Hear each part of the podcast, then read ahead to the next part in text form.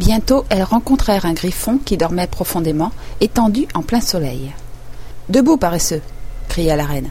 Amène cette jeune fille à la simili-tortue pour que celle-ci lui raconte son histoire. Il faut que j'aille m'occuper de quelques exécutions que j'ai ordonnées. Sur ces mots, elle s'éloigna, laissant Alice seule avec le griffon. L'aspect de cet animal ne lui plaisait guère, mais elle se dit que, après tout, elle serait plus en sécurité en restant près de lui qu'en suivant cette reine féroce. Aussi, elle attendit. Le griffon se leva et se frotta les yeux. Puis il regarda la reine jusqu'à ce qu'elle eût disparu. Alors il se mit à rire tout bas. Ce que c'est drôle, se dit-il, autant pour Alice que pour lui-même. Qu'est-ce qui est drôle? demanda Alice. Mais elle, voyons, tout cela, elle se l'imagine. En réalité, il n'y a jamais personne d'exécuté, tu sais. Viens. Tout le monde ici me dit viens, pensa Alice en le suivant lentement. Jamais de ma vie on ne m'a tant donné d'ordre. De ma vie, jamais.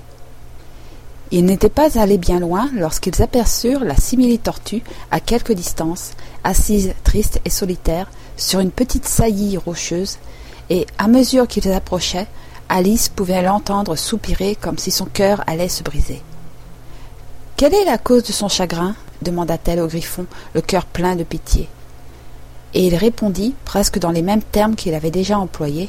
Tout cela, elle se l'imagine. En réalité, elle n'a aucun motif de chagrin. Viens. Ils allèrent donc vers la simili-tortue, qui les regarda de ses grands yeux pleins de larmes, sans souffler mot. Cette jeune demoiselle qui est ici, expliqua le griffon, voudrait que tu lui racontes ton histoire, pour sûr. Je vais la lui raconter, répondit la simili-tortue d'une voix caverneuse. Assoyez-vous tous les deux et ne prononcez pas une seule parole avant que j'aie fini. Ils s'assirent donc et personne ne parla pendant quelques minutes. Alice pensa. Je ne vois pas comment elle pourra jamais finir si elle ne commence pas. Mais elle attendit patiemment. Autrefois, dit enfin la simili-tortue en poussant un profond soupir, j'étais une vraie tortue. Ces paroles furent suivies d'un long silence, rompu seulement par un poussait le griffon de temps à autre, et par les lourds sanglots incessants de la simili-tortue. Alice fut sur le point de se lever en disant Je vous remercie, madame, de votre intéressante histoire, mais elle ne put s'empêcher de penser qu'il devait sûrement y avoir une suite. C'est pourquoi elle resta assise sans bouger et sans souffler mot. Quand nous étions petits, reprit finalement la simili-tortue d'une voix plus calme, mais en poussant encore un léger sanglot de temps en temps, nous allions à l'école dans la mer. La maîtresse était une vieille tortue de mer, nous l'appelions la tortue grecque. Pourquoi l'appeliez-vous la tortue grecque, puisque c'était une tortue de mer? demanda Alice. J'ai lu quelque part que la tortue grecque est une tortue d'eau douce. Nous l'appelions la tortue grecque parce qu'elle savait le grec, répondit la simili-tortue avec colère. Vraiment, je te trouve bien borné. Tu devrais avoir honte de poser une question aussi simple, ajouta le griffon. Après quoi, tous deux restèrent assis en silence, les yeux fixés sur la pauvre Alice qui aurait bien voulu disparaître sous terre. Enfin, le griffon dit à la simili-tortue. Reprends la suite, ma vieille, tâche que cela ne dure pas toute la journée.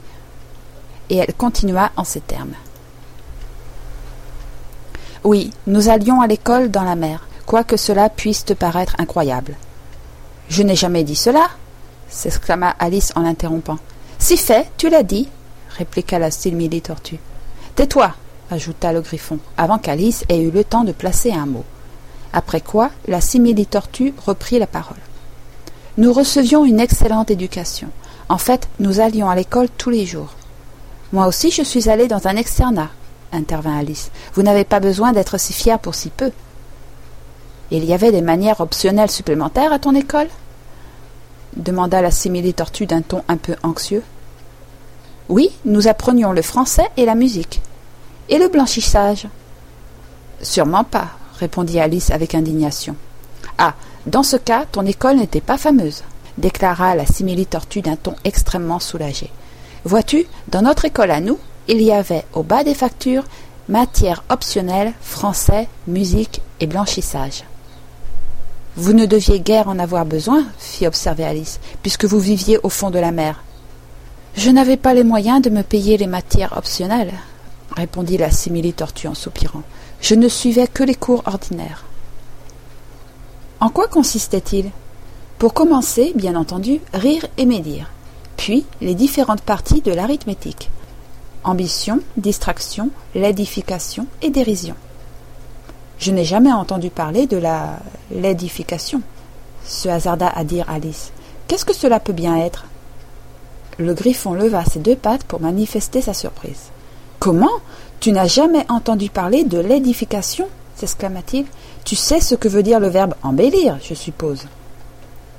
Oui, répondit Alice, qui n'était pas très sûre. Cela veut dire rendre euh, quelque chose plus beau?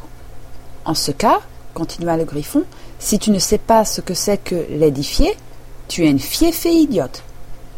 Ne se sentant pas encouragée à poser d'autres questions à ce sujet, Alice se tourna vers la simili-tortue et lui demanda Qu'est-ce qu'on vous enseignait d'autre Eh bien, il y avait l'ivoire, répondit la simili-tortue en comptant sur ses pattes, l'ivoire ancien et l'ivoire moderne, et la mérographie. Puis on nous apprenait à lésiner. Le professeur était un vieux congre qui venait une fois par semaine. Il nous apprenait à lésiner, à troquer et à feindre à la marelle. Comment faisiez-vous cela, feindre à la marelle? Ma foi, je ne peux pas te le dire, car je l'ai oublié. Quant au griffon, il ne l'a jamais appris. Pas eu le temps, déclara le griffon mais j'étudiais les classiques avec un vieux professeur qui était un vieux crabe. Je n'ai jamais pu suivre ses cours, poursuivit la simili-tortue en soupirant. On disait qu'il enseignait le patin et la greffe. Et c'était bien vrai, oui, bien vrai, affirma le griffon en soupirant à son tour. Sur quoi les deux créatures se cachèrent le visage dans les pattes. Et combien d'heures de cours aviez-vous par jour demanda Alice qui avait hâte de changer de sujet de conversation. Dix heures le premier jour, répondit la simili-tortue. Neuf heures le lendemain, et ainsi de suite, en diminuant d'une heure par jour.